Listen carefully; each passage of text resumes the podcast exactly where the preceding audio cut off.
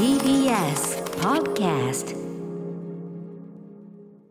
はい火曜日です。ガキさんよろしくお願いします。今ねあの打ち合わせの場所のところにもういっぱい実はカレーがスタンバイしててね。この後ね、えーゴスペラーズ黒沢薫さんが登場して2020ベストカレーというのをねあのスタジオで食べれる分用意していただいているということなんですけども。何も食べてません。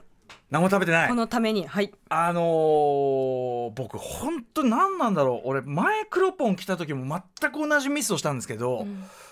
大失敗をしましてねそのクロポンが来てカレーを振る舞ってくれるでもう俺も絶対腹すかしてこようと思ってたのに、まあちょっとそのすっかりそれを失念しておりまして私の頭にあったのは昨日のですねえー稲田俊介さんがお招きしての2020年、えーチェーン食はいはい。チェーン外食チェーン店の、えー、とベスト3というのを伺って、いても立ってもいられずにですね私よりにもよってあの吉野家の新しいカレー。しかもそのねあの牛丼の味と合わせるようにできているということで、えー、吉野家肉だく牛カレー、えーこちらをばっこり決めて食べてる最中にあって極黒 極黒俺前も黒ポン来た時そこがっまで来て。つりカレー食ってきちゃったっていうのがあってね。いやでもあ美味しいカレーは多分ねそういうことじゃないんじゃない？だからまずその体をカレーに慣れさせるってかいう。慣れさせてる。あと、そのはい腹が減ってうまいわけではないっていうこのそうそうそうそうそう あの腹腹減りごまかしがないっていう状態ですよねこう平均点をちゃんと作っておいてなんなら食いたくねえぐらいの 気持ちでございますね。うん。いいじゃないか。はい、もう準備が万端で、なんでだろうねということで、あの黒ポンのカレーも楽しみでございます。はいす出ましょう、アフターシックスジャンクション。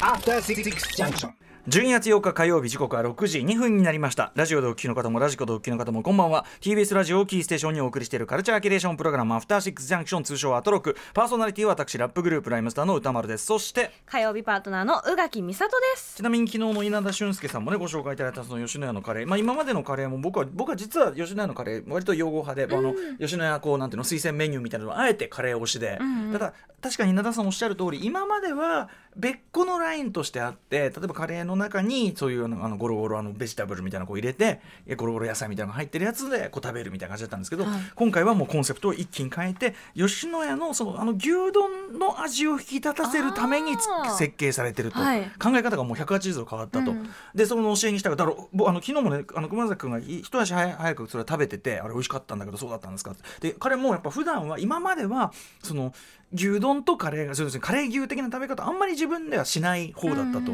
カレーはカレーでしょと。牛丼は牛丼で食いたいっていうのがあれだったんだけどやっぱね今日、まあ、その昨日の稲田さんの教えがあって、まあ、行ってきたんですよそこの赤坂のそれに、うん。うんやっぱねうまかったですよね、へー。うまかったし、ううんまかったし多分これねあのオーダーの仕方皆さんそれぞれのさいろんなこうカスタムオーダー的なのあるじゃない、はい。あれによりさらなる正解が見つかるなと思いました。ねこれに関しては、うん。その牛丼の味が濃いめの方が多分いいんだろうなって感じで、うん。つゆだくってことはねえけどネギ足すとかうん。なんかそんぐらいしてもいいのかなぐらいの。味付けを。そうよ要するにその吉野家の牛丼味が強い間のサポートとしてのカレーぐらいの。サポートがサポートうんサポートとしてのカレーカレーのちょっと味付けがついてますよぐらいのカレーカレー風味ですよぐらいのつもりの塩梅っていう方が多分良さそうに感じは実際食べてて。そのカレーのカレーのスパイスのそのカレーの味がその吉野家の下のベースにさらにこうなるみたいな。でちょっと全体リミックスみたいなそういう感じ。リミックス。リミックスそうそういう感じそういう感じだあった。だからね。でもカレー単体で食べても確かに稲田さんおっしゃる通りなんかシュキッとしててね、うんうん。あの味が深みがないわけじゃなくてちゃんと厚みも深みもあるんだけどなんかね一直線とかシュッとこうして味で。へだからあの飲み飲んだ後にこうシャッと食べるにはいいよ飲み屋ので出てくる美味しいカレーの感じちょっと近いかな。うんという感じですいませんね。そんな力説するほど食べてしまい あのーすっかりねすっかり大丈夫すぐ減ります。本当ですか？大丈夫だよ。ねあの後ほどね三三三つ用意してるみたいですからね。結構あるみたい楽しみでございます。はい。あとちょっと今日のために取っといた話で言うと、あの宇垣さんもね行かれた言いました。国立歴史民族博物館の、えー、とジェンダーの日本史精査と書いてジェンダーの日本史というこの展覧会、えー、とちょうど今週の、えー、とき先日の日曜まで10月6日までですか、はい。だったので書き込みで行ってまいりまして、はい。あのそうなんですよ。まずねまず言っときたい、うん。あのーあなた方がですね最初に散々脅した その山間。山登りだぞえー山の最初だってなんつってた？だってさ普通の靴じゃ無理とか言ってたんですよ。ひどい。完全に舗装されてる。あとね角度もそんなじゃなかったよ、でも長かったですよ。それはだって車で行くから僕は駅からタクシー乗っちゃいましたけど、はい。バスも出てるしね、うん。あと皆さん普通にあののなんていうのハイキングがあるでこうやってね。そうそう散歩しに来て、てらっしゃる方もたくさんいらっしゃった、普通のもうハイキングちょっとあのトレッキングシューズとかそういうのが必要。それは本当に言い過ぎで いやそれはさあ東京でさうん。ラジオの仕事なんてしてるちょっと足腰の弱い人たちの足腰の足腰の弱い人たちってお若いんだから皆さんね。いやでも行ってきましたよ。それではい。電車乗り継いでね、でまあそのまず本ちゃんのあれもそうなんだけどその前に常設展示見てその、うん。常設展示がまずすすごかった。ごいですよね、はい、国立歴史民俗博物館、まあ、要するにその、えっとまあ、日本の、えっと、なんていうの？古代からその現代に至るまでの特にその人々がどういうふうに暮らしてる、うん。だからああいう博物館とかでいうとやっぱりどうしてもその、まあ、権力側というか、はい。そのエスタブリッシュメント側が残した歴史というのをベースにその宝物であるとかうんうん。っていうのを展示する。美術品とかねそういうイメージありますなんかそういう感覚でいくとだからその歴史の流れ見るんだけどその全てがやっぱりそのあの一般の人々はどうであったかという視点うんうん。で常に、もちろんあの鎧が置いてあったりとかいろんなものあるんだけどでも基本的にはその人々がどうであったかっていうところで一貫してる。ペーターさんたちのご飯ってこんなもんでしたとかおかお菓子とかおもちゃってこういうのがありましたとか、うん、ねそう。だからそこがやっぱりすごいしだからこそその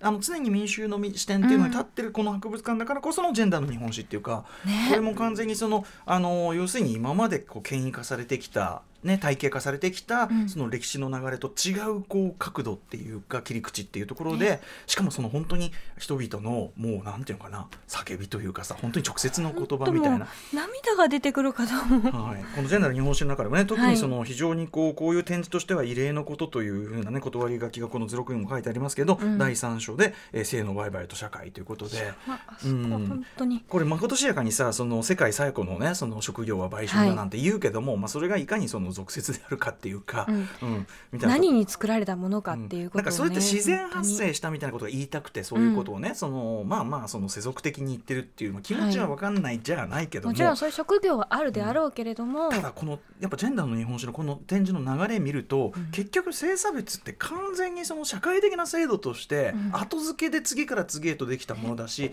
そのその性産業のまあもちろんそのそういうね、ことに従事されているセックスワーカーでね従事されている方っていうのがいてそのそういう権利とかねそういうものうん。も当然守られる、でもそそういうところをそこはその要するに下に見るくせに常にその社会的なその役割というのは性のはけ口みたいな役割はそこに要するにそれっていうのはねあの政治の表舞台とかそうですね。そういうこう社会を動かす機能からは女性を排除しまさに産む機械的なさその家族を再生産するシステムとなおかつ性のはけ口っていうそのなんていうの？人女性の機能をさ、うん。その制度として分化させていくっていうかさそういうこうまやり口完全に。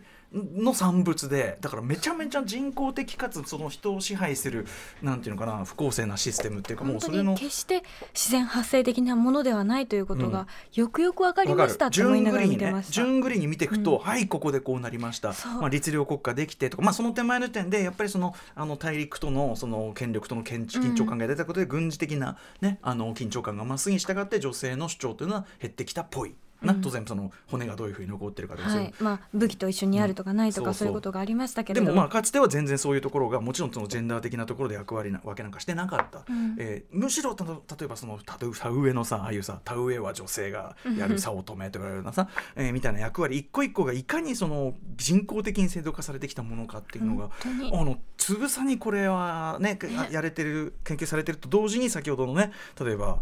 あの当時その売春されていた友情としていうふうに言われていた人たちの、その直接のあのさあの文章があったじゃないですか。いやもう耐えられなかった。ひどい扱いを受けてるっていうのを訴える文章がね、こう出てきてて。全然ご飯が食べられなくて、うん。と思ったら親から、まあ、お店の方にもポイポイって言われてて、はい何ねこれ？みたいなまあ、もちちろんその公然たる人身売買のシステム当然あったし、うん。ただこれ恐ろしいのはやっぱりさその第三章のね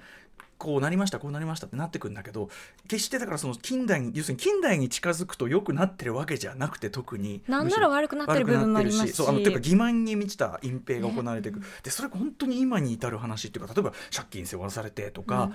これはその前につぎ込んだ金だからその分はとかっていうこの言い草もう何にも変わってないじゃん別にっていう。本当にそう。あのもちろんそのなんていうの売春制度っていうのが安全とねあるから。だからこれがその公的にちゃんと保護されてたりして、うん、そのちゃんとこう保護のなんていうの人権的なねその監視の対象になってればいいけど、そこはこうなんかまあまあってグレーゾーンに押し込んどいた上で下に見るわ。でも利用はするわっていう。ね本当にまあそれこそねこのコロナの時期にもそういった部分がすごく垣間見れるところってたくさんありましたけど、うんうん、改めてこれはなんかそんななんでしょうね、うん、性その性によって向き不向きとかではなく、うんうん、結果ここまでの歴史で作られたものなんだっていうことが改めてよく分かりましたって思いながら。見ていました。でね、でもとと同時にさそのいろんな状態で例えば中世とかで、うん、そういうこう制度的にその表向きのところからこうなっても常にやっぱりその女性がどういうその要するにずっとその一方的にねこう弱者とか被害者でいただけではなくて、うん、その社会にこういう形でもうしっかり当然のことながらやっぱり能力を発揮してしたたかにと言ったらいいのかわからないですけど、まあ、社会がもう当然当たり前なんだけど女性の能力必要として当たり前なんだけど、うん、まあね半分なんですから、うん、はい、そうだからごくごく当たり前のこととして能力を発揮された方それを利用するあのあのかな必要とする社会のあり方っていうのもちゃん。とあってっていうところも、ね、土地持てたんだとか、そういうのもありまし。たし職人がいてこう。だとか、ね、女性もでもここまでは職人がいたのに急にここから職人じゃないって言われて、やっぱそれって制度化なんだよね、うん、いたのに。能力があったのに。っていうことがねすごくわかる。これおし、ね、あの押村がこれ12月6日で終わってますけど、はい、あのまあ、図録は多分手に入ると思うんでまず俺そもそもさ、うん、思うのはねこうやってこのずぶ厚いこの図鑑みたいな図録一冊要するに本一冊書けるところまでその学芸員の方ってあの研究の方々が作ってから、はい、その展示物っていうのをこうやってとかさ、うん、要はなんていうの？どん何重にこれ手間かかってんのっていう研究じゃない。しかも例がないさタイプのこの展示だから、うん、これは本当にさぞかし大変だったと思うし非常に意義深かったと思うし最終日というのもあると思うけどあの本当に老若男女問わず全く、ね、いろんな方がいらっしゃってましたよね、本当に問わずに見てすごくあの思い思いにいろんなことを語られたりとか、うん、まあ、中には本当にじっとこう見てる女性の方とかいたりとか、ね、あの当然ね怒りにこう触れてたんだと思うけどあのとかも含めて本当に素晴らしい。ね、あれだったこれなんか本当全国回ったらいいのにと思うくらい、ねあのねそういうね、メールも来てました、えっとね、メッセージねちょっと一個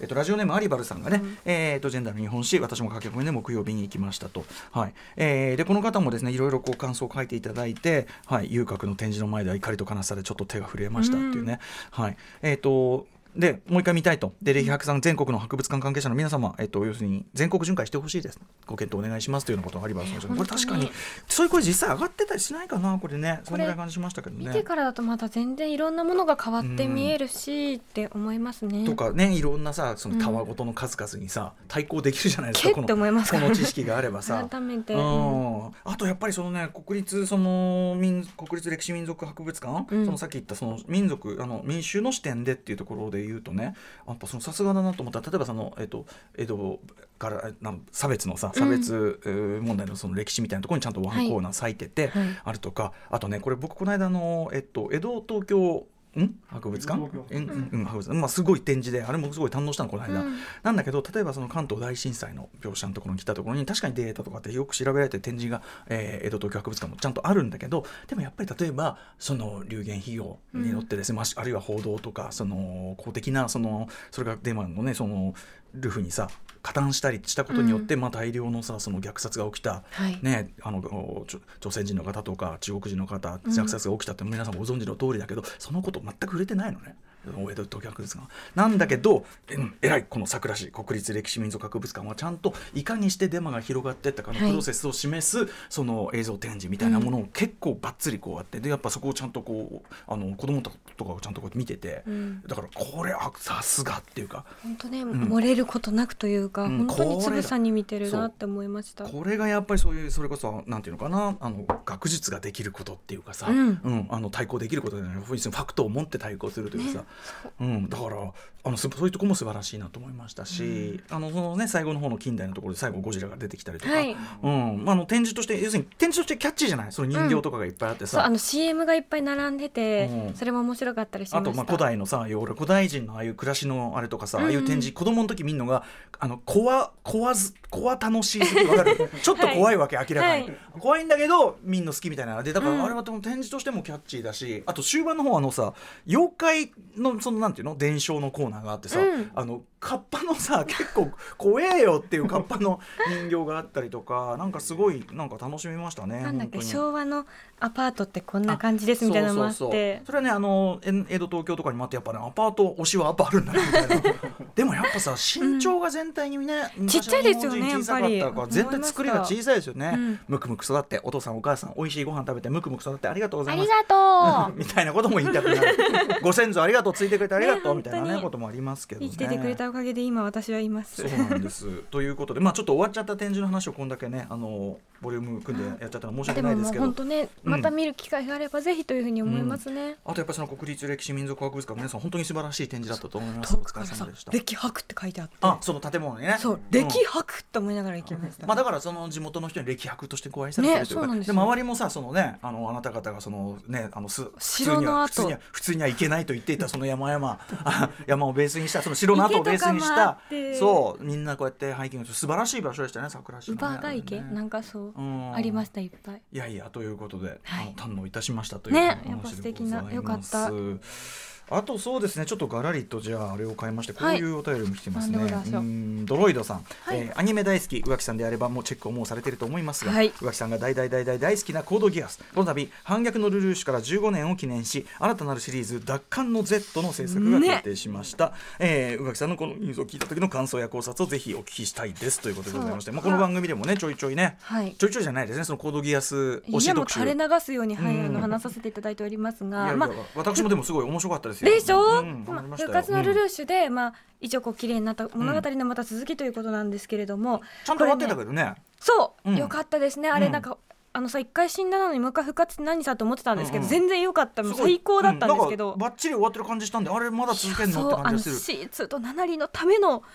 ね、あの2人のなんか最後に言いたかった言葉をちゃんとこう伝えるために あはって思いながら見てたんですけれども、うん、このねコードギアスの新しい新作アニメですね、うん、コードギアス奪還の Z まだちょっと中身わかんないけどね、はい。うん、安心したか、キャラクター原案にクランプさんが入ってる。OK これで大丈夫。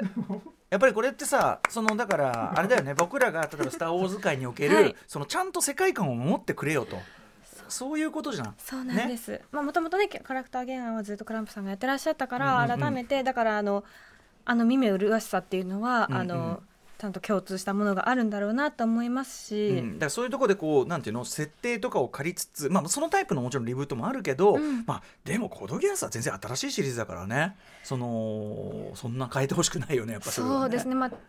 やっぱりファンの方すごく多いのでかつすごくこう熱狂的に愛してる方って結構多いので、はいうんうん、そういう意味ではやっぱりそのみんなドキドキしながらみあのこのニュースを聞いたのかなというところもありますし、まずはクランプさんそのキャラクター原案というところで、はい、まずはセーフそうなんです、ね、まあ、ここから先どう東京バビロンに乗っていなかったことですごい恐怖を覚えてしまって。これはすみませんこの番組でもね、はい、あのすみませんあの非常にうろな覚え方で肩幅のあそうです。肩幅でございますですよね。あわあわしていたんですけれども、えー、あこちらには入ってらっしゃる。オッケーみたいなやっぱり肩肩幅については思うところあったんですねやっぱね。ね、もしかしたら、ゆえに入ってなくてゆえにというところもあるかもしれませんし、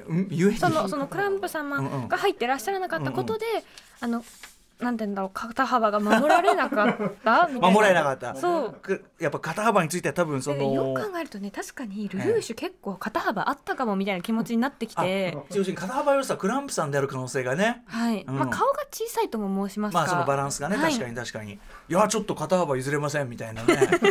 話は当然ね激しい激しい議論があったと思われますよね、これはね。気になるところではありますが、まあ、これはもう絶対に見るので、本当に楽しみ、ありがとうっていう感じでございます。本当に感謝。はい、ね、ありがとうございます。ということで、コードギアス新シリーズのお知らせなんかも入れておきました。はい、まあ、残りのニュースもいろいろありますけど、まずはじゃあ、本日のメニュー紹介いってみましょうか。さあこの後すぐは人呼んでハードコアカレーシンガーことゴスペラーズの黒沢薫さんが登場。昨年同様2020年のベストカレーを発表していただきます。もうカレーをか食った直後でもまだ食いたい、そういうカレーがね続くわけでございます。そして CG のライブダイレクター番組初登場。あのクラブ DJ 界の本当に大先輩であります、はい、DJ コーさんのスペシャルミックスをお届けいたします、はい、その後7時40分頃からは新概念提唱型投稿コーナー何かが始まる音がする YOKN 予感ですそして8時台の特集コーナービヨンドザカルチャーはこちら。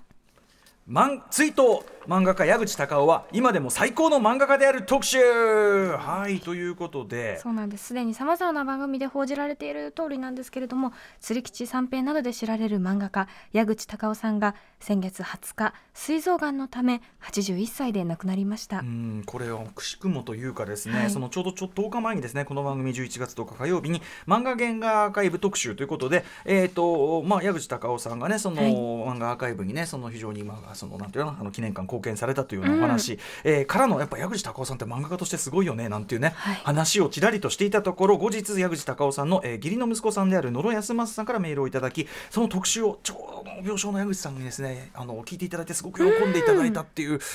うん。まあその光栄でかつね、ね、はい、もっと早くやればよかったというようなねあの、はい、ようなことも含めてということをねこの番組でもお伝えしたんですが、えー、そこで今夜は世界に起こる最高の漫画家矢口隆夫さんの追悼特集をお送りします、はい、漫画や原画アーカイブ特集でもお世話になりました。漫画研究者の池川義弘さんに矢口さんの特殊な経歴や圧倒的画力の理由そして漫画界に残した偉大な功績などたっぷりと解説していただきます、えー、さらに特集の後半には矢口隆夫さんの次女薫さんにも電話でご出演いただきえー、お父様の矢口隆夫さんどんな人物だったのか、まあ、直接的な人物像というところもね貴重なお話を伺っていこうかと思います。番組への感想や質問などリアルタイムでお待ちしています。アドレスは歌丸アットマーク TBS.CO.JP 歌丸アットマーク TBS.CO.JP まで読まれた方全員に番組ステッカーを差し上げます。それではアフターシックスジャンクション行ってみよう。えアフターシックスジャンクション